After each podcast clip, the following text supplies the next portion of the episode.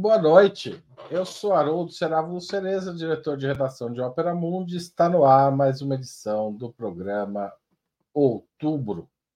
Neste fim de semana, todo mundo já sabe, durante uma viagem à África, o presidente Luiz Inácio Lula da Silva fez as mais duras declarações contra a ação militar de Israel em Gaza desde a escalada dos conflitos em outubro de 2023 Lula chamou a ação de genocídio, disse que não se trata de uma guerra entre dois exércitos, mas entre um exército e mulheres e crianças, e disse que, historicamente, uma ação semelhante ocorreu na Europa quando Hitler decidiu pelo extermínio dos judeus.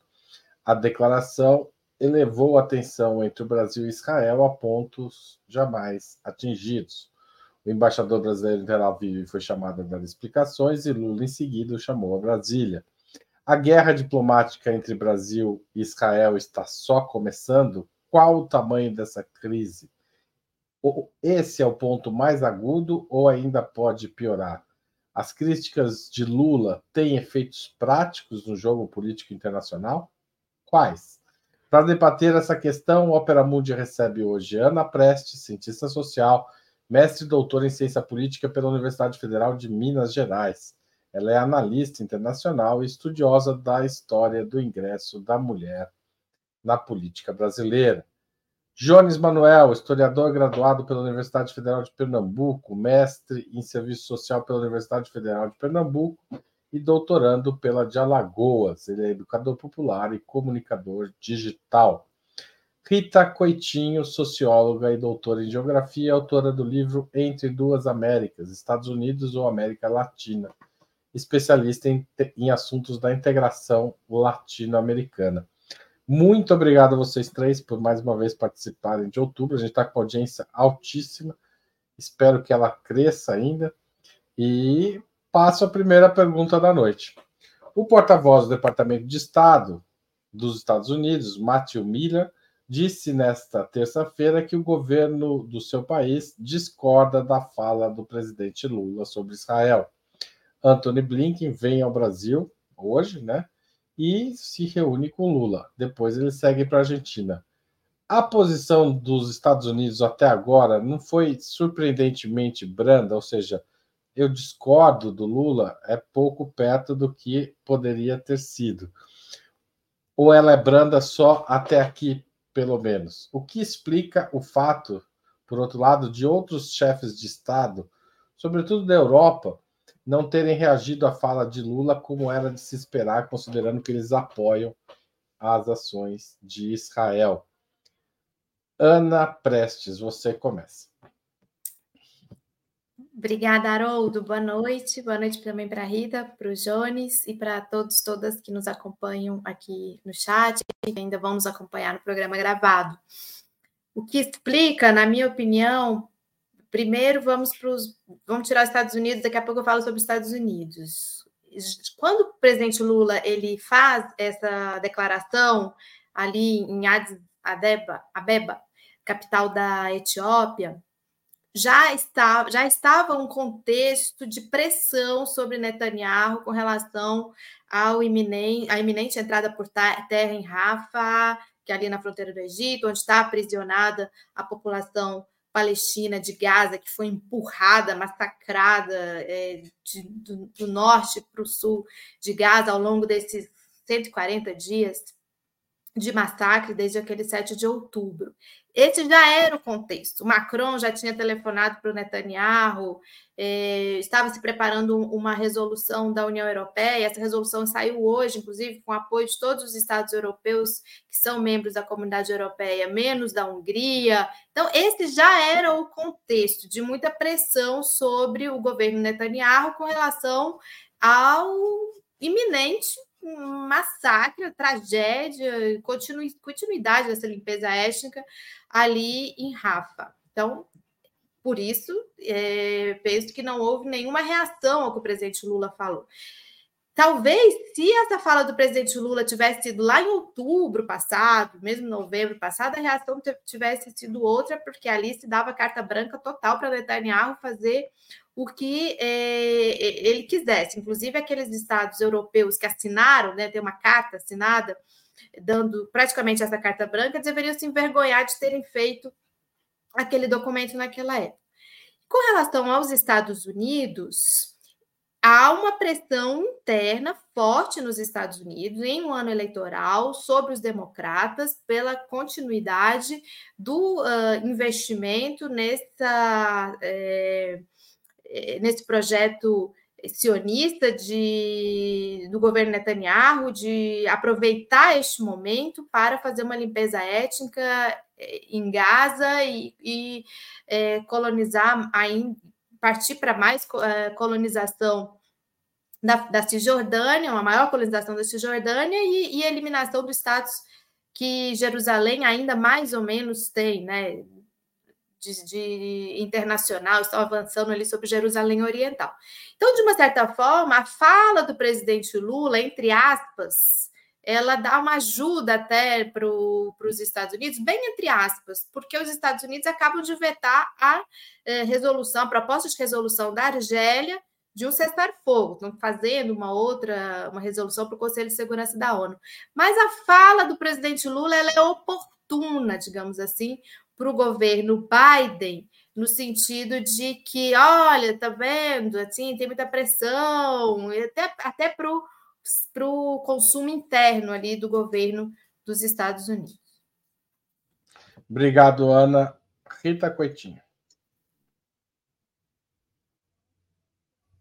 Boa noite, boa noite, Haroldo, Ana, Jones e todos que estão no, no canal Opera Mundi. É, a Ana é, terminou pelo, pelo tema que eu ia começar, né? Na verdade, os Estados Unidos não fazem uma reação explícita em termos discursivos, né, em relação a, ao, ao dito do presidente Lula, mas vetam a, mais uma vez, né, a terceiro projeto de resolução no Conselho de Segurança da ONU que pede um cessar-fogo imediato, dessa vez proposto pela Argélia. É, o, a, a, resolução teve um único voto contrário dos Estados Unidos e abstenção é, da Inglaterra. Então a gente vê que tem já um movimento é, da chamada comunidade internacional, no sentido de que Israel cruzou a linha do tolerável até para os estados colonialistas europeus. Né? A França não, não vetou dessa vez, ou não se absteve em relação a essa resolução. É, da primeira vez, né, da primeira resolução que o Brasil propôs, a França se absteve. Né? Então, agora ela votou favorável. Então, a gente já vê que já havia, de fato, como a Ana bem colocou, um movimento é, na diplomacia internacional de que Israel estaria exagerando, vamos dizer assim.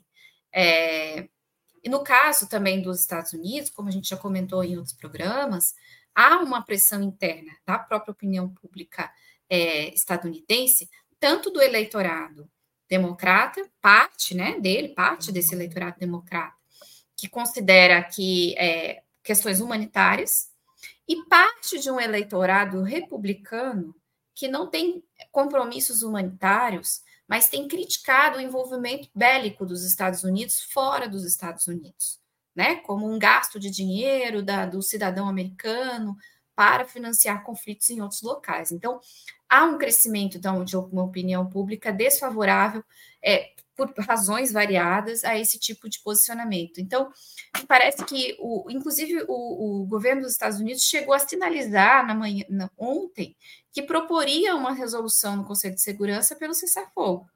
Fez um, um certo é, movimento nesse sentido, mas foi lá e vetou a resolução proposta pela Argélia, talvez porque queira propor seus próprios termos mais adiante, né, uma resolução mais ainda mais leve do que todas as que já foram propostas, né, provavelmente isso para saírem como os grandes eh, resolvedores, desculpe a palavra inventada aqui, os grandes resolvedores da crise é, que, que, está em curso. É, e, e, o resto do mundo ficou calado, porque, na verdade, a, a fala do, do Lula foi uma fala contundente, mas uma fala que não, não é o que Israel, o próprio os próprios perfis oficiais do Estado de Israel estão dizendo que foi. O Lula não, não negou o Holocausto, né? O Lula não disse que era uma coisa era igual à outra, ele simplesmente falou da quantidade de mortos, né? Então ficava, fica até ruim para as lideranças dos outros estados, pensando em como funciona a diplomacia, ficar entrando nessa confusão, né? Sendo que a fala de Lula foi uma fala contundente, o Lula é crítico dessa, dessa, dessa agressão desde o começo, né? Assim como os outros é, presidentes latino-americanos. A gente teve o posicionamento do Evo Morales ontem e hoje do Gustavo Petro, né? Em amplo apoio à fala do presidente Lula. Obrigado, Rita. Jones Manuel. Primeiro, boa noite, Haroldo, boa noite, Ana, boa noite, Rita, todo mundo do Ópera que está ouvindo a gente nessa noite. Veja, é, como eu já fui precedido por é, Ana e Rita, eu vou focar em alguns temas não abordados. Acho que a primeira coisa é que, às vezes, a mídia burguesa, no cenário político brasileiro, pode distorcer a dimensão positiva ou negativa de uma declaração, no sentido de que a mídia burguesa no Brasil dá uma conotação muito mais negativa e de crise diplomática do que o mundo dá. Isso foi muito mais escândalo no Brasil do que fora do Brasil. É claro que a fala foi vista como dura, teve reações, endossos, apoio, mas assim, essa coisa da Lula cometeu uma, uma crise diplomática, atacou o povo judeu, é um absurdo, não é postura de estadista. Isso é coisa da mídia brasileira, viu, gente? As reações na mídia burguesa internacionalmente, a reação na União Europeia, na China, nos Estados Unidos, é tipo assim, é uma posição, uma posição dura, firme, e é isso, é visto como é uma posição dura. Não passa disso.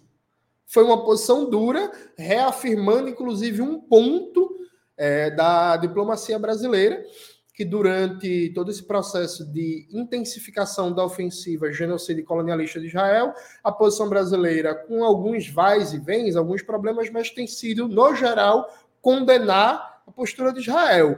Então, assim, às vezes a gente precisa sair um pouco da bolha da mídia burguesa no Brasil, por incrível que pareça, viu, gente? A abordagem, inclusive, da mídia brasileira é mais dura que da mídia israelense. Né? Como a gente tem hoje o Google Tradutor, a gente consegue, por exemplo, navegar nos jornais israelenses. A Folha de São Paulo está dando mais chilique do que os jornais de Israel. Esse, é, é, é, esse é o grau do negócio. Então, assim, do ponto de vista externo, não é essa crise toda. Não é o fim do mundo. E aí, claro, que o governo de Israel está instrumentalizando isso para tentar gerar coesão interna. Ah, estamos sendo atacados, olha o que o presidente do Brasil fez e por aí vai. Mas assim, tem uma dimensão made in Brasil disso tudo, né? Há aqui internamente uma coisa ultra artificial. Um bolsonaristas falando de impeachment, um imbecil que é presidente do Senado falando que o presidente Lula precisa se retratar, o que inclusive é uma coisa, né? A política externa é prerrogativa do executivo, viu? Presidente do Senado tem que estar, tá, nada de estar tá dando opinião sobre a posição do presidente da República em termos de política externa, sabe? A não ser que tenha algum crime de responsabilidade. Tem, não tem. Então fica calado, sabe?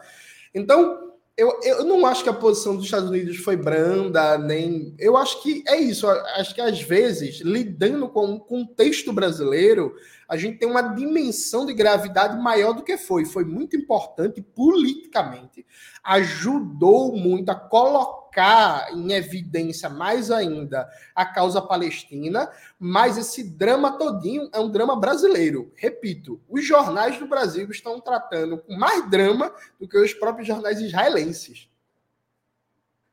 Isso é verdade, Johnny. Se, se você entrasse no Haaretz hoje de manhã, por exemplo, não tinha nenhuma chamada para isso na primeira página do Haaretz. Mas é, eu, o, o Breno Altman está aqui assistindo a gente, está com saudade do outubro e mandou uma pergunta. Eu vou, como ele está muito tempo sem fazer pergunta aqui no, no, no, no outubro, eu vou pôr a pergunta dele na tela. E, e vou perguntar para vocês, vai ser a segunda pergunta da noite. Vocês estão satisfeitos com o comportamento dos ministros e das lideranças partidárias frente aos ataques sofridos pelo presidente Lula depois da declaração na Etiópia? Começa você, Rita. É, a gente estava até comentando sobre isso aqui no bastidor do programa antes de começar, né? A gente tem é, a primeira ministra, até o Jones foi que me lembrou que a primeira ministra a sair na defesa do governo Lula foi a ministra Sônia Guajajara, né? E depois o Fufuca, né?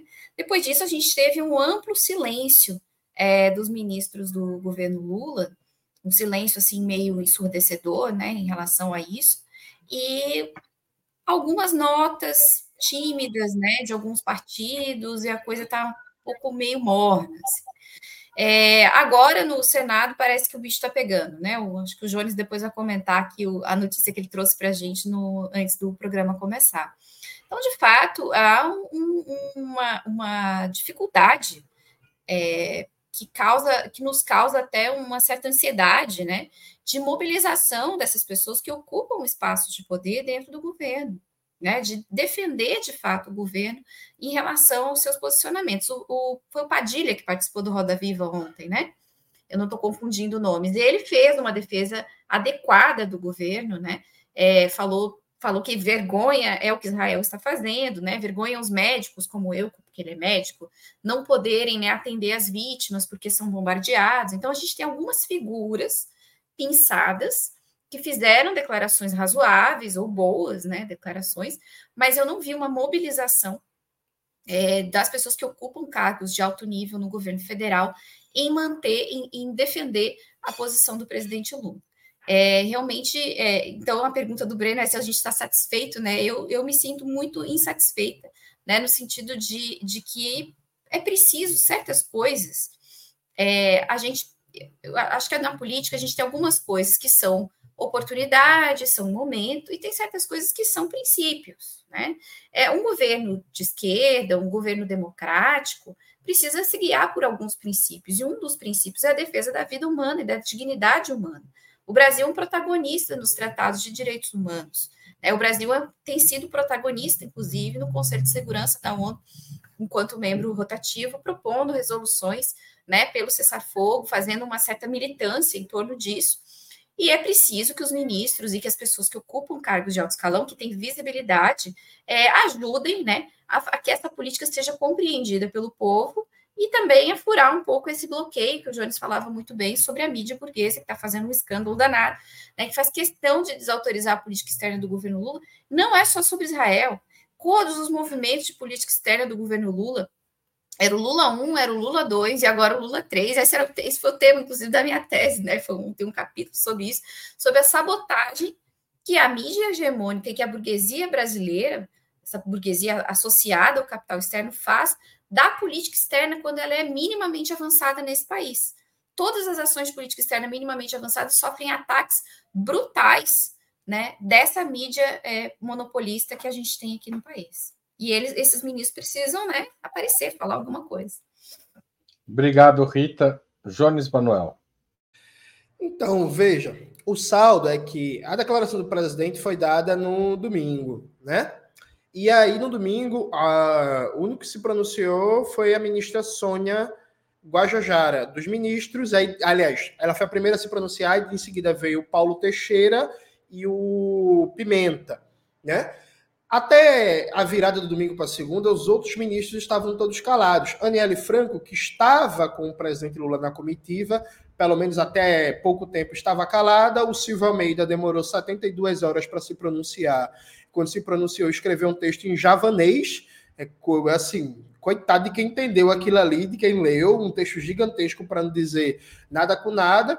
O Jacques Wagner, que é líder do governo no Senado ficou calado e ontem só se dignou a lamentar a morte do burguês Abílio Diniz, foi o único pronunciamento dele.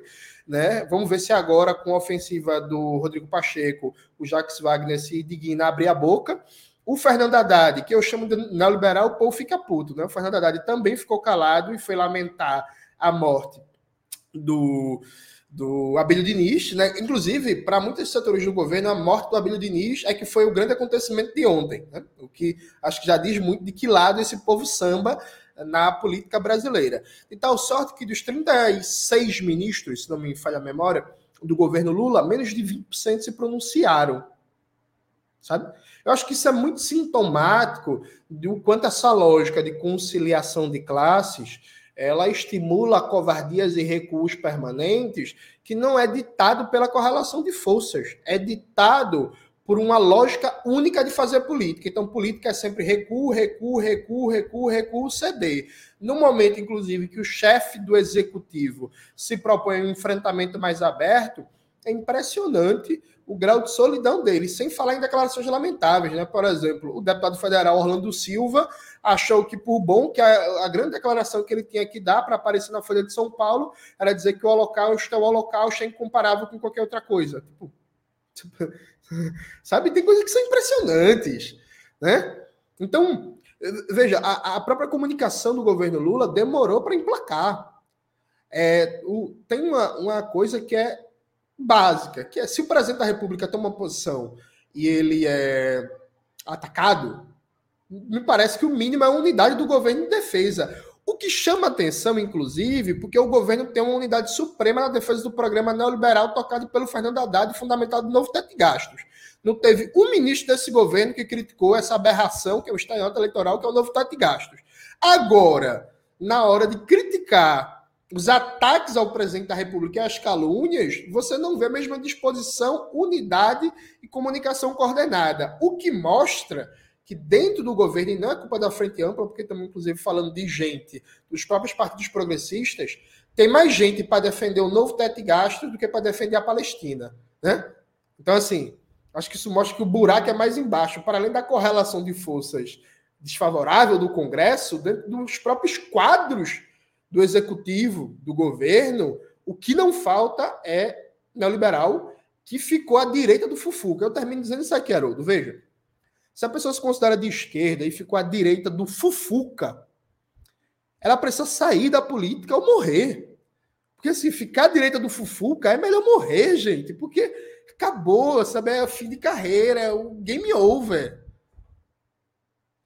Tá certo, Jones. Vou passar a palavra para Ana.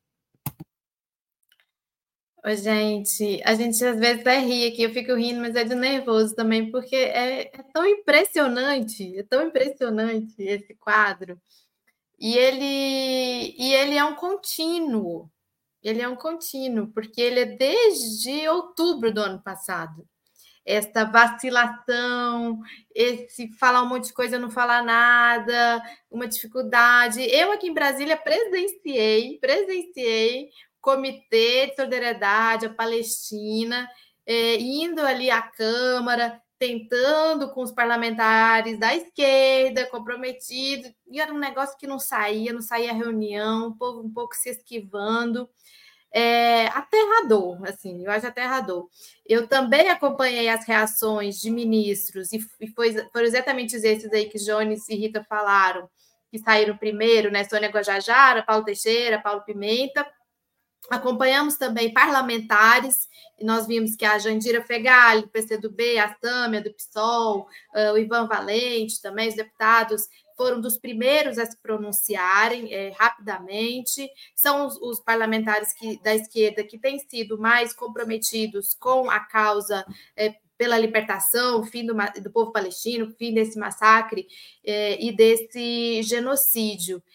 Mas é, realmente você não ter uma um, um pronunciamento mais rápido, mais contundente na defesa do presidente, inclusive do presidente do Brasil, presidente Lula, que, que, que, que todos aí se esforçaram para que estivesse eleito. E aí você tem que contrastar isso com um, um papel é, que a mídia corporativa tem cumprido de defender as posições de Netanyahu. a mídia não consegue ser nem é, não consegue nem ponderar a liderança do presidente Lula a, no plano internacional e da importância dele fazer este contraponto em um momento em que está em vias de ser realizado um massacre, né? Um, um, uma das etapas de é, de consecução mesmo da limpeza étnica que se pretende em Gaza, na Palestina de uma forma geral, e, e, e você não ter um governo que saia em uníssono e, unido, e cada um é, da sua parte fazendo essa defesa, é, é, não, não, tem como. A pergunta do Breno é se estamos satisfeitos. Óbvio que não estamos satisfeitos. Quem tem consciência do que está acontecendo na Palestina, quem tem consciência do que está acontecendo em Gaza, fica envergonhado, envergonhado de, de ver que um presidente do porte do presidente Lula esteja desguarnecido dentro do seu próprio do seu próprio time, da sua própria equipe, no sentido de defender a posição é, corajosa que ele teve de confrontar aqueles que são hoje os uh, senhores da guerra, né? senhores totais da guerra, que são aí não só o Netanyahu, como também o governo Biden. Haroldo, me permita burlar as regras do programa só para dizer uma coisa que eu esqueci e que eu acho importante. Circulou muito na segunda-feira uma declaração também do pré-candidato a prefeito de São Paulo, Guilherme Boulos, dizendo que não era candidato a prefeito de Tel Aviv, como argumento para fugir da resposta que é a declaração do presidente Lula, né? É, só um, um pontuamento rápido, assim. A pré-candidatura, pelos termos jurídicos da legislação eleitoral brasileira, significa que a pessoa talvez nem seja candidata, né? não é nada oficializado. O Boulos ainda é deputado federal, deputado federal de esquerda mais bem votado do Brasil, líder da bancada do PSOL e presidente da Federação PSOL Rede. Então, todo mundo que é pré-candidato e tem cargos públicos como deputado federal continua sendo deputado federal responsável pelos temas nacionais e que tem a obrigação de dar posicionamento enquanto liderança política, enquanto parlamentar eleito pelo voto popular. A, foi, o, a posição do Bolso foi tema ontem de um debate a, acalorado no outubro de ontem entre o Valério e o Milton Temer. Quem quiser assistir, teve um trechinho lá que a gente falou dela. Eu nem tá vi e já sei que eu concordo com o Temer. Bom, é, antes de seguir adiante, queria falar o seguinte: o Breno está em Brasília e amanhã às sete da noite, no Beijódromo, vai lançar o livro Contra o Sionismo. Põe o card aí na tela, Patrícia, para a gente ver. A Ana Prestes vai estar na mesa, vai coordenar a mesa lá e vai ter também a Fernanda Melchiona, a Nayara, a Manayara e. Mainara. Mainara Ai, Não, fala direito aí. Porque você tá Mainara tá... Mainara, acho que até está errado no card o nome dela, agora que eu vi, mas é Mainara Naf. Mainara então, Naf Berenice é, Bento. É, professora Berenice Bento, da UNB, deputada federal Fernanda Melchiona e, obviamente, o autor Breno Altman. Então, se você está em Brasília, não percam, não perca, está marcado para o Beijódromo, é bom chegar cedo, porque parece que vai lotar. Tá certo?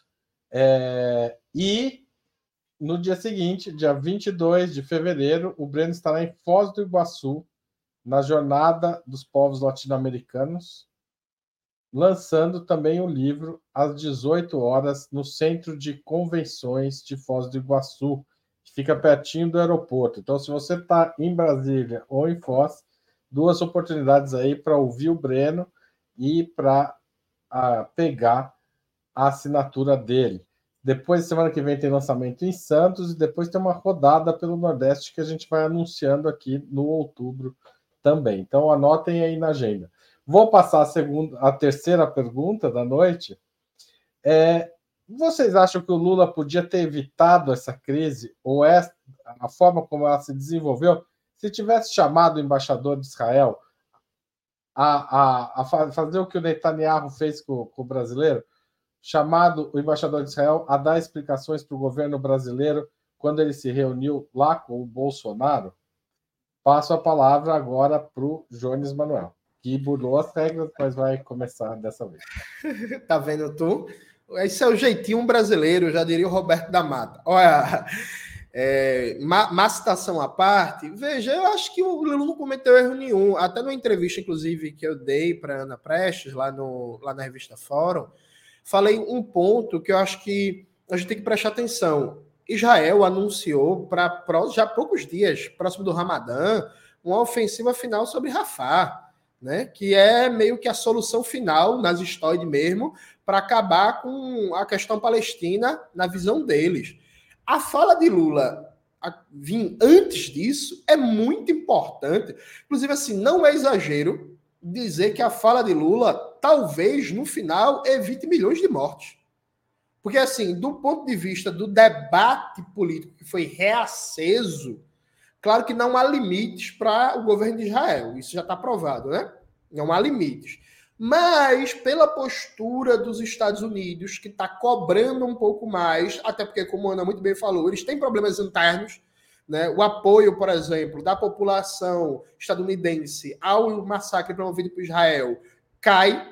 Né? Há várias pesquisas demonstram isso. Tem eleição nos Estados Unidos, os democratas estão com um problema grande que está impactando no processo eleitoral. Então, pode ser, inclusive, que a, a declaração, nesse momento, nesse tom duro, forte, assertivo, talvez ajude a Israel repensar os planos de ataque total em Rafah. Tenho dúvidas se isso vai acontecer, dado que a aposta que o, governo de Israel faz é comprar todo o desgaste político, diplomático possível na ideia de uma solução final mesmo, nas histórias, de resolver o problema palestino, expulsando todo mundo, matando todo mundo e depois ver. Né? No sentido de que ah, depois faz um amplo programa de relações públicas para recompor a imagem do país, recompor laços e por aí vai. Então, assim, eu acho que o Lula não fez nada de errado. Inclusive, se pá, desde que esse governo começou, é a primeira vez que, é, para mim, dá para elogiar o Lula, assim, de cabo a rabo. Dizer assim, ó, agora, isso sim. Eu não entro nesse negócio de faz o L, né? Mas se eu fosse ter essa brincadeira aí de faz o L, acho que seria a primeira vez desde que comecei esse governo que eu faria o L. Então, é isso. Eu acho que foi uma ó, ótima posição do presidente. E para mim, só o que falta é o coramento disso, é romper relações com Israel. É isso. Se Lula romper relações com Israel, eu prometo que eu passo até uma semana sem falar mal dele. Tá anotado, a gente vai cobrar isso depois. Tá certo? Ana Prestes. Eu não acho, é, recuperando aqui a pergunta, né, até para quem está nos acompanhando, é se essa crise atual teria sido evitada caso o Lula tivesse chamado o embaixador na época daquela reunião dentro do Congresso, aquela reunião criminosa dentro do Congresso Nacional é, brasileiro, convocada pelo embaixador de Israel no Brasil, com parlamentares é, brasileiros e também com a presença do Bolsonaro. Não teria evitado, porque é, é uma relação, é uma situação, na, na minha opinião, inevitável pela, pela, pela própria natureza do governo eh, de, do, de Netanyahu e pela sua. É, pela sua assim, arrogância e, e, e, e, uma resolução que eles têm de não não tem obstáculos, não tem obstáculos para para que eles continuem esse massacre, esse genocídio. Parece que não tem obstáculos. Enquanto os Estados Unidos, inclusive, continuarem dando essa retaguarda e amparando e enviando recursos, enviando armas e fazendo com que é, continue, que, por mais inócuas que tenham sido as resoluções do Conselho de Segurança da ONU, as resoluções da Assembleia Geral da ONU, são importantes é, no sentido de isolar o governo israelense. Então, eles estão resolutos, eles não, não é isso, não é esse gesto do presidente Lula, não é essa fala do presidente Lula que vai fazer com que eles parem. Pode criar complicadores, pode isolar um pouco mais, mas eu não vejo eh, eles parando. Aliás, eles estão usando essa fala do presidente Lula para uma grande cortina de fumaça, para isso que o Jones falou também de coesionamento interno. Olha, estamos sendo atacados, perseguidos, olha o que estão fazendo com a gente, e continuar é, jogar um, tirar um pouco o foco do que eles estão fazendo na prática em Rafah e jogando para a mídia internacional, jogando para a plateia, digamos assim, é, esses ataques ao presidente Lula e que tristemente a nossa imprensa corporativa e muitos políticos aqui nós, internamente compram, né? Essa é, compram é, é, essa essa forma com que Israel está lidando com de forma oportunista, com uma fala muito corajosa, muito assertiva do presidente Lula sobre o que de fato está acontecendo, né? o genocídio, o massacre de mulheres, de crianças, já são mais de 30 mil pessoas é, mortas, quase 10 mil pessoas é, sob escombros, desaparecidas, a maioria crianças, ou seja, não penso que, embora naquela época eu, eu, eu pense que o governo devia ter sido mais duro, mas eu não penso que isso evitaria o que está acontecendo hoje, digamos assim, se foi esse o sentido da pergunta. Esse é o sentido da pergunta. Rita Coitinho. É, eu, o meu voto, é com, eu vou votar com a relatora, dona Ana Maria Prestes, porque Assim, eu acho que são duas coisas. É, de fato, é, o embaixador de Israel deveria ter tomado uma reprimenda por se imiscuir em assuntos internos do Brasil. Esse é o ponto número um. Né? Promover cisânia, promover interpretações é, contrárias à vontade do governo brasileiro em solo brasileiro, sendo ele né, um diplomata credenciado pelo governo brasileiro para atuar aqui. Né? O governo brasileiro deveria ter chamado esse embaixador ou até mesmo tomado uma medida mais dura do que simplesmente é, fazer uma consulta. Isso é uma coisa. Mas eu acho que a crise, a chamada crise atual, porque na minha opinião nós não temos crise alguma. A crise é fabricada. Né? A, a extrema-direita está usando a crise. A gente já conversou em outros programas sobre como que a, a extrema-direita é aliada do sionismo internacionalmente e como que o sionismo instrumentaliza a extrema-direita nos países para fazer a sua política. A gente já conversou sobre isso antes. Então, a extrema-direita brasileira está usando esse fato, a mídia monopolista brasileira está usando esse fato para criar um factoide, tirar mais uma lasquinha na popularidade do governo Lula, né? E a fala do presidente Lula foi uma fala para outro público. O presidente Lula está assumindo a presidência do G20. Fez uma fala na Etiópia. No, no, dia, no dia seguinte, a delegação de Israel ter sido excluída da reunião, é, de, o Israel tinha status de observador na União Africana, né, perdeu esse status de observador e foi convidada a se retirar da reunião da, da União Africana. Então, o, o presidente Lula faz essa fala no contexto né, de uma liderança é, do chamado sul global, de uma liderança de uma, de uma outra diplomacia, de uma outra articulação né, de poder no mundo, da qual a África é parte central. E a África é parte central, mas não é Israel parte central, porque Israel é um enclave do imperialismo estadunidense, do imperialismo europeu dentro né, daquela região. Então, de fato, o, o Lula ele faz um movimento correto, né? Ele, ele joga para quem ele precisa jogar, ele, ele se posiciona corretamente, faz a defesa humanitária que precisa ser feita. E, por fim, né, é, Israel está usando isso mais uma vez para se vitimizar, como tantas vezes faz, usa o sofrimento dos seus antepassados, esses políticos que estão à frente de Israel usam o sofrimento dos seus antepassados que estão mortos que não têm condição, condição de opinar, né, para promover uma estratégia de extermínio contra um outro povo. Há intelectuais de origem judaica, intelectuais que perderam seus parentes é, no massacre é, promovido pelos nazistas, né, como o Norman Finkelstein, né, e tantos outros, que, que, que falam isso. O livro do Norman Wittgenstein, inclusive, ele fala sobre como que Israel tornou o Holocausto uma mercadoria, né? um emblema para vender a sua política para o mundo. Então, esse, esse, esse escândalo, ele não teria sido evitado se o Brasil tivesse feito o movimento que deveria ter feito, acho que não deveria ter feito, mas eles precisam desse escândalo justamente para cobertar o que eles estão tramando. Eles vão invadir Rafah em pleno Ramadã né? Porque tem método na crueldade. Obrigado, Rita. É, eu vou fazer um breve intervalo para dizer que contar duas coisas. Primeiro, tem uma promoção em curso. Se você é assinante ou é membro pagante do canal no YouTube, a, a editora Atelier e Opera Mundi prepararam um presente especial para você durante fevereiro e começo de março, você, que é assinante do Opera Mundi ou membro pagante, pode adquirir livros selecionados com 40% de desconto. As obras estão listadas no seu e-mail e tem o cupom que foi enviado também para você pelo e-mail ou na comunidade no YouTube. O cupom é válido até o dia 8 de março de 2024. Então, se você quiser comprar algum desses livros, é só entrar lá. Lembro também que é importante você financiar o jornalismo de Ópera Mundi. A gente tem mil pessoas na sala e meu apelo é vocês. É, o jornalismo de Ópera Mundi depende da contribuição dos espectadores e dos leitores do nosso site. Então, participe desse projeto de fortalecer o jornalismo independente. O, o Jones não tinha falado? Não foi ele que começou? Eu. Volta o Jones. Jones. Patrícia, põe o Jones na tela.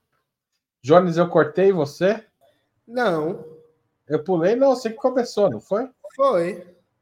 Não, então, a Rita falou aqui no chat que eu tinha esquecido, eu não esqueci, não. Bom, mas é isso, gente. Após o jornalismo de Ópera Mundi, volta todo mundo para a tela que tem mais pergunta para os nossos convidados. Já que o Jones, aliás, tocou no assunto, não tem problema, vamos lá. Eu queria perguntar o seguinte. Rita, Ana, cadê o Jones? Jones. O Brasil deve romper relações diplomáticas com Israel? Eu começo com a Ana e o Jones vai ser o último a falar, já que ele já disse que sim, mas depois ele explica por quê. Vai lá, Ana. É difícil essa pergunta. É...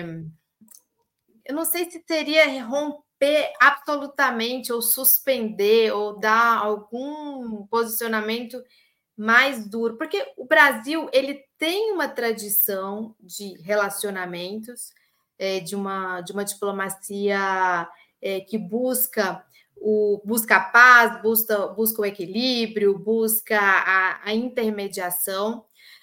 Só que é preciso estabelecer algum critério de continuidade de relações diplomáticas. E você manter relação diplomática com um Estado, um país que está promovendo esse nível de massacre, o próprio presidente Lula falou que não se vê, não se viu na história recente é, da humanidade, você precisava ter algum critério de algum nível ou de suspensão ou de congelamento, mas não acho que de absoluto é, rompimento. Vamos observar como vai ser como vai ser os movimentos do lado de lá.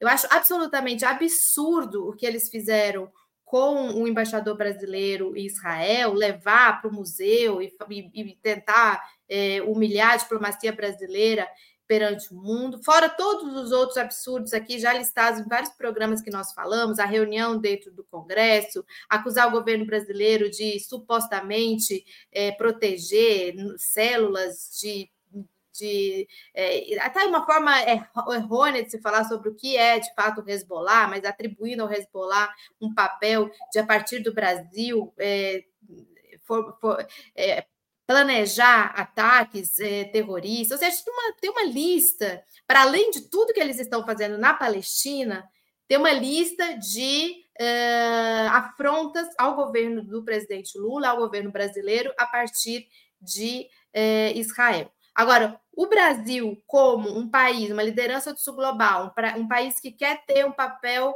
é, na reformulação da governança global, quer ter papel nos organismos multilaterais, não acho que rompimento total, mas eu acho que um congelamento, uma suspensão, suspensão de contratos, é, volta de embaixadores, algum nível de é, distanciamento precisaria haver. Tá certo, obrigado, Ana. Passo a palavra para a Rita. Bom, é, pelo menos a suspensão das relações era necessária. Eu acho que desde o momento em que, em que se teve elementos de que aquela prisão rocambolesca do tocador de pagode era tinha dedo né, de, de agentes né, da inteligência israelense, né, e depois, e logo, e também aquela reunião vergonhosa organizada pelo embaixador de Israel, né, se miscuindo na política interna do Brasil, isso gera motivo suficiente para pelo menos aquele embaixador ser expulso, né? Retira a credencial do embaixador e manda embora, né? Significa fechar a embaixada? Não significa fechar a embaixada. Fica ali algum tipo de funcionário para visto, de gente que vai que vem, porque a ruptura é uma coisa mais séria, você já vai ter problemas, por exemplo, com um cidadão que tem brasileiro que está vindo de Israel, enfim, esse tipo de coisa. Mas, no mínimo, a suspensão é, temporária dos laços e, e, a colocação de algum tipo de, de condicionante para a retomada das relações plenas era necessário por uma questão de afirmação da soberania brasileira. Por mais que o Brasil tenha uma tradição de ser um país que negocia até o último, é, há coisas que são inaceitáveis. É, e a intromissão nos assuntos internos do Brasil é inaceitável. Então, Israel, na verdade, já cruzou o corguinho, né, como diz aqui na minha terra, é, faz muito tempo. Né? Então, não, não dá para continuar tolerando. O que, o que os, os, perfis oficiais do Estado de Israel têm feito nas redes sociais em relação ao Brasil também são motivos. Porque se são perfis oficiais, o, o, o, Israel mantém um perfil no X, né? Que é certificado e que é mantido pelo seu corpo diplomático, deve ter um funcionário lá que está ali para fazer isso. Olha, se está falando pelo Estado de Israel e está fazendo críticas infantis ao Estado brasileiro na internet, isso é motivo suficiente para chamar o nosso embaixador de volta e mandar o outro também para casa, né? Até que eles pensem melhor sobre o que estão fazendo. Me parece que isso, ah, isso vai ter alguma alguma vai resolver o problema dos palestinos? Não, não vai resolver o problema dos palestinos. Inclusive, eu acho que o Brasil resistiu até aqui em fazer algo mais enérgico, justamente preocupado com os brasileiros que estão lá, né, buscando canais para trazer esses brasileiros. Por isso o Brasil também tolerou esse tipo de coisa. É, mas é necess... não faz nenhum efeito no sentido da guerra, no sentido de fazer o Estado de Israel parar o que está fazendo, porque eles não têm sensibilidade em relação a isso é, mas é, protege a soberania brasileira e coloca o Brasil numa posição que é a posição que ele deve ter, de um país que é cioso né, do, das, dos seus direitos dentro da comunidade internacional. Obrigado, Rita. Jones Manuel. Veja, eu acho que Rita já falou tudo, eu só quero reforçar um ponto. Veja, gente. Foi uma vergonha histórica para a diplomacia brasileira, a despeito das razões que a gente possa elencar, como Rita acabou de trazer o Brasil não romper relações com Israel ou não congelar depois daquele episódio que o Hezbollah supostamente atua no Brasil. Aquilo ali, veja, eu enfim, não estudo relações internacionais, então não é muito minha área de especialidade, então podem ter vários episódios históricos mais vergonhosos que minha ignorância faça com que eu simplesmente não conheça. É bem provável, inclusive. Mas, pelo menos do meu tempo de militância, em que eu acompanho política brasileira de maneira sistemática, o que é bem pouca coisa, só 12 anos. Esse foi um dos episódios, tirando aquelas coisas mais grotescas do bolsonarismo, né? Que aí, porra, até enfim, nem conta muito, porque enfim, é foda, Bolsonaro. Em períodos normais, foi um dos episódios mais vergonhosos da história da política externa brasileira. Na, no, na época, o embaixador de Israel deu uma declaração dizendo assim: se o Hamas atua no Brasil, tem autoridades brasileiras acobertando. Vocês lembram disso? Ele não só foi fazer um, um comes e bebes ali com Bolsonaro, como ele acusou diretamente o Estado brasileiro de estar cobertando atividades criminosas de planejamento do, do Hamas, não, do Hezbollah, que supostamente ia fazer atentados no Brasil contra a comunidade judaica. O que é isso? Sabe? No mínimo, no mínimo, esse sujeito tem que ser mandado embora. No mínimo, assim. No mínimo. Diz assim, ó, aqui você não fica mais. Se quiser manter relações, a gente quer outro embaixador. Esse aqui não pisa mais no Brasil. No mínimo. Sabe? Então, assim, me parece que o Brasil tem sim que romper relações com Israel. Tem, por coerência, porque assim, eu achei maravilhosa a declaração do Lula, só que a declaração dele tem consequências, que é se o presidente Lula diz que Israel pratica uma política genocida semelhante ao nazismo, aí depois fica feio para o próprio Brasil manter relações. É isso mesmo? O Brasil vai manter relações diplomáticas com um país que pratica o genocídio? Sabe? É isso. Não orna, né? Não casa. Isso por um lado. Por outro, a resposta de Israel. Veja, o, o Estado de Israel acabou de dizer que o presidente Lula negou o Holocausto. Foi o Estado de Israel que disse. Porque são, foram páginas oficiais. Tipo, acabou, gente. Tipo assim, ó. Não tem o que ponderar, não tem o que conciliar, não tem. Não, acabou. Acabou. Agora, claro, o governo Lula pode colocar que é, esse rompimento de relações se dá nesse, nesses critérios, deixar aberto, se for o caso, reatamento de relações no futuro. Mas, assim, me parece que qualquer decisão que não for um rompimento de relações, acaba não guardando coerência com o próprio discurso do governo Lula nesse momento e com as necessidades de resposta à altura frente às agressões do Estado de Israel. Tá certo. Du, do, duas, dois comentários aqui, porque esse assunto está super quente. O chanceler Mauro Vieira condenou, abre aspas, a linguagem chula e irresponsável de Israel para atacar Lula, tá certo? Só para a gente registrar isso, essa notícia vai subir daqui a pouco no Opera Mundi. Quem quiser se ler lá depois pode ler e ver mais detalhes sobre isso. Tem uma pergunta aqui que eu vou pedir só para Ana comentar, não dá, vai, acho que não dá tempo de todo mundo. Mas o Alberto Alves, que fez um super chat, pergunta: China, também China, Cuba e Venezuela não apoiaram explícita e publicamente a declaração de Lula. Por que razão? Lembrando que o Petro e o Arce apoiaram explicitamente. É, eu vi o, a declaração do Petro, acho que está até no Ópera, né? Não sei se do Arce também, tem matéria no Ópera. Eu, eu, vi essa pergunta no chat e eu fiquei pensando até do, sobre algo que o Jones falou no começo aqui do nosso programa. Que, que lá fora não teve tanta repercussão como não foi essa, esse estouro todo, digamos assim, como aqui dentro se está fazendo crer é, a, a, a, nossa imprensa, né? a imprensa comercial, corporativa. A fala do presidente Lula ela foi muito utilizada, está sendo muito utilizada por Israel, pelo governo Netanyahu, por, pelos motivos que a gente aqui já, já disse.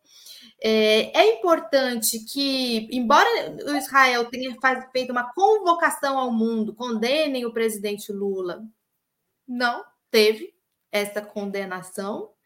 É, e eu vejo essa, é, essa movimentação desses países, é, esqueci o nome de quem perguntou, citou, China, Venezuela. Alberto, Alberto Alves perguntou. Mas nesse sentido, a China ela não é do perfil dela também, não seria do perfil da, da diplomacia chinesa ficar incensando o que eles fazem de outras formas. Aí tem que prestar atenção qual é a fala deles lá no Conselho de Segurança da ONU. É, a África do Sul teve uma fala muito forte, muito boa nessa última reunião do Conselho de Segurança é, da ONU. Então, eu vejo por aí que não, não, não é por aí que eles vão demonstrar, já está demonstrado pela própria diplomacia deles que estão que há um alinhamento até dos BRICS, digamos assim, com essa opinião do presidente Lula de, de ter uma, uma fala mais dura sobre o que está acontecendo lá na Palestina. Tá certo. Eu só não vou deixar só a Ana responder essa, porque eu quero que sobre tempo para a última pergunta, que é a seguinte: a denúncia do Lula do genocídio feita na África, na Etiópia, ajuda a tirar do esquecimento genocídios praticados nos países da América, sobretudo da América Latina e da África, durante o processo de colonização. Nesse sentido, tem um aspecto decolonial radical essa, essa declaração do Lula. Ela responde a essa pressão, ela, ela joga outros genocídios, joga holofote sobre outros genocídios que não ocorreram na Europa? Pergunto, começo com a Rita. De, de certa forma, sim, porque as pessoas começam a discutir, afinal, o que é genocídio, né? É, na verdade, desde que a África do Sul fez a denúncia é, contra Israel na Corte Internacional de Justiça é, pelo não cumprimento da Convenção é, contra o crime de genocídio, da qual né, é, o Brasil, a qual o Brasil aderiu e apoiou junto com outros países, essa questão do que seria o crime de genocídio, ela veio à tona.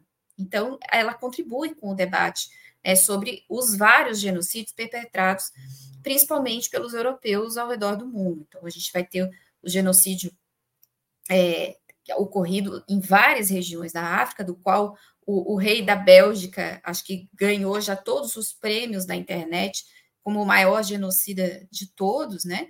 É, mas a gente tem uma série de outros é, momentos terríveis da história em que povos inteiros foram dizimados e com método, né? E o nosso, o nossa história, né, enquanto continente, continente latino-americano, todo o continente americano, na verdade, é, carrega a história de um genocídio, né? Os Estados Unidos da América caçavam é, e aniquilavam seus povos indígenas ainda agora no século XX, né? ainda faziam isso, ainda perseguiam indígenas é, nativos do, da América do Norte. Então, essas questões elas acabam vindo à tona, as pessoas começam a discutir.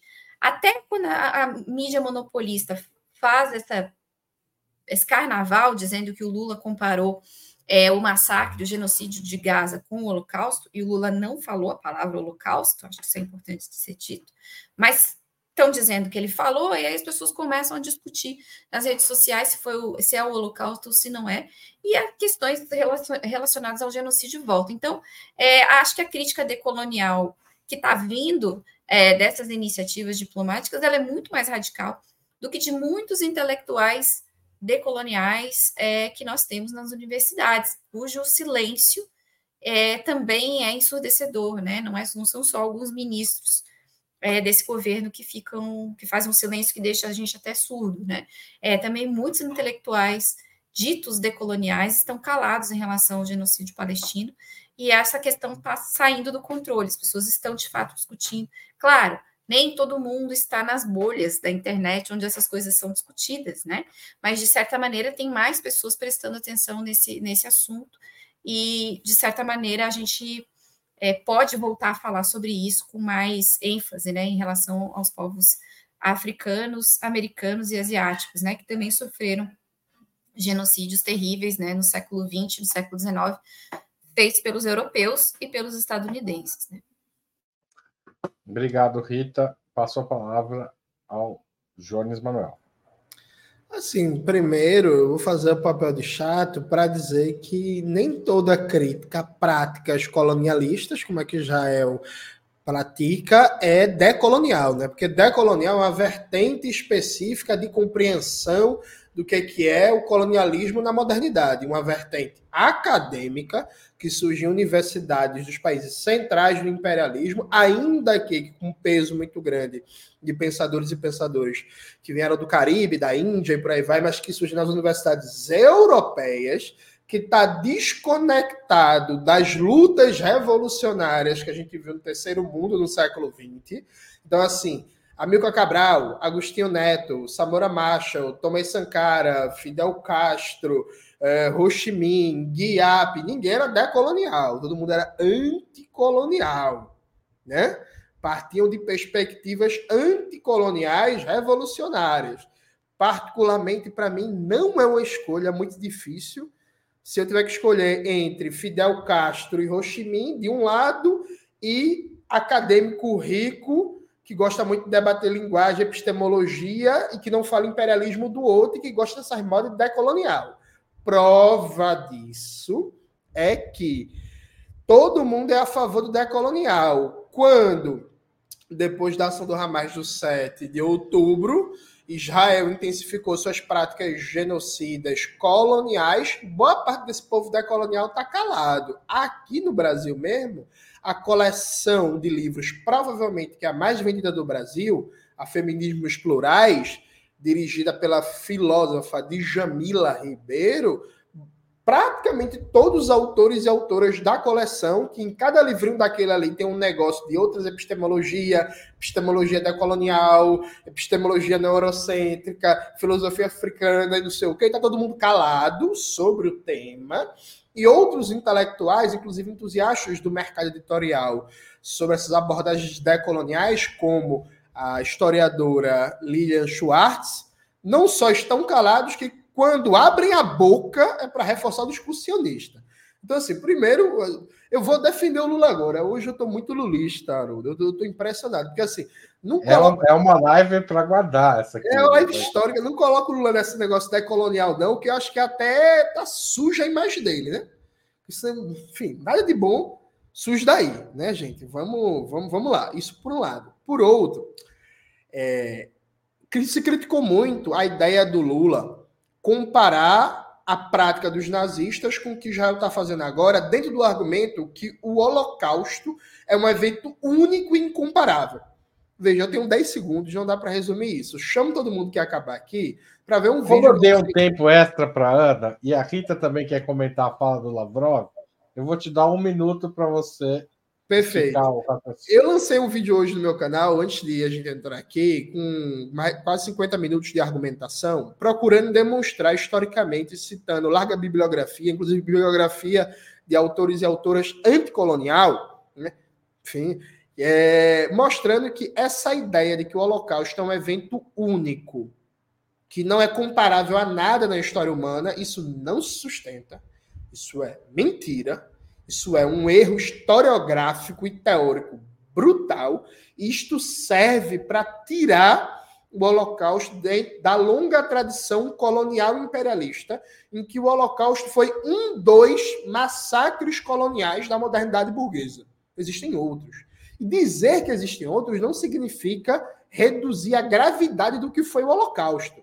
Agora sim, é um absurdo, só para ilustrar o ponto, nesse vídeo, por exemplo, eu leio as citações de vários autores falando que Hitler, Hitler, Adolf Hitler, ele citava o extermínio dos peles vermelhas dos povos originários dos Estados Unidos como exemplo a se fazer com os judeus, com a solução final, e ele citava o regime de segregação racial do sul dos Estados Unidos, as leis de Jim Crow, como exemplo, como exemplo de uma política a ser implementada na Alemanha. As leis de Nuremberg foram inspiradas na, nas leis de Jim Crow dos Estados Unidos.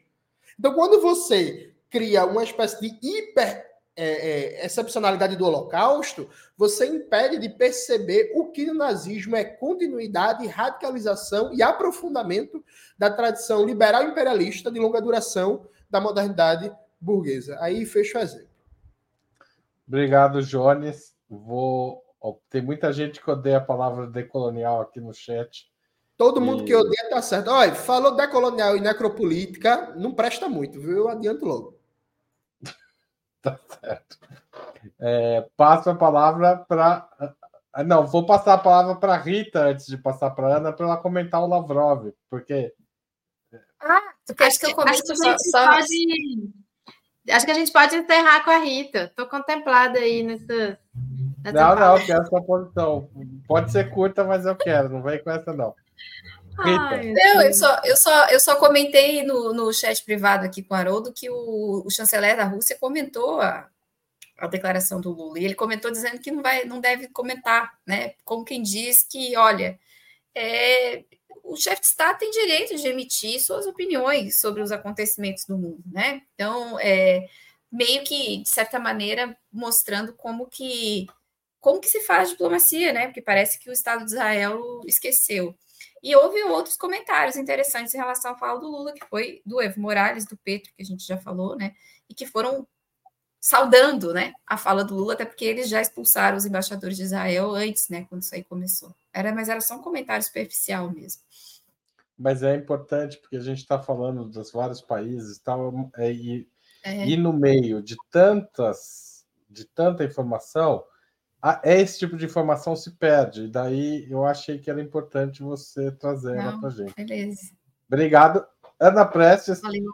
o tempo que você quiser agora, mas no máximo três minutos. Não, nem vou usar meus três minutos. É, foi ótimo o programa hoje. Eu queria dizer o seguinte: com relação à pergunta, é, o aspecto da pergunta é, que eu vou me ater. A fala do Lula ela é didática, ela ajuda sim é, a tirar do esquecimento outros genocídios provocar, promovidos nas Américas, é, na África, durante o processo é, de, de colonização. Então, ela é uma denúncia, sim, de processos de colonização, ela ajuda a, as pessoas a se situarem, a, a compreender, entenderem, como a Rita falou, o que é o genocídio, o que é o colonialismo, o que são os massacres é, coloniais, é, ajuda inclusive a evidenciar outros processos é, de colonização, porque aí os movimentos também vão é, se posicionando de forma que as pessoas tomem conhecimento de, outros, de outras, outras é, situações, como a situação do Saara Ocidental e outras é, situações que ainda ocorrem no mundo de colonização. Então, eu queria ficar aí, não vou entrar no debate do decolonial, apesar de concordar em grande parte com o que o Jones fala de para onde caminhou essa agenda do tal decolonial. É, não, eu, eu fiz de propósito, eu usei a palavra de propósito, porque eu, é, eu também não uso no dia a dia, não, mas muita gente chamou atenção para o silêncio dos intelectuais decoloniais para a questão palestina. Então, mas é, é justamente é... isso, porque os, os anticoloniais não estão calados, mas os decoloniais aí Ou seja, já varia. Venceu, os né? anti-imperialistas, né? né, Rita? Os anti-imperialistas que denunciam os imperialismo. Exatamente. Gente, o programa foi ótimo, a audiência foi enorme. Compartilhem, espalhem vocês que assistiram, se vocês gostaram também. E muito obrigado, espero revê-los em breve. Tchau, tchau. Valeu, tchau. gente. Boa semana.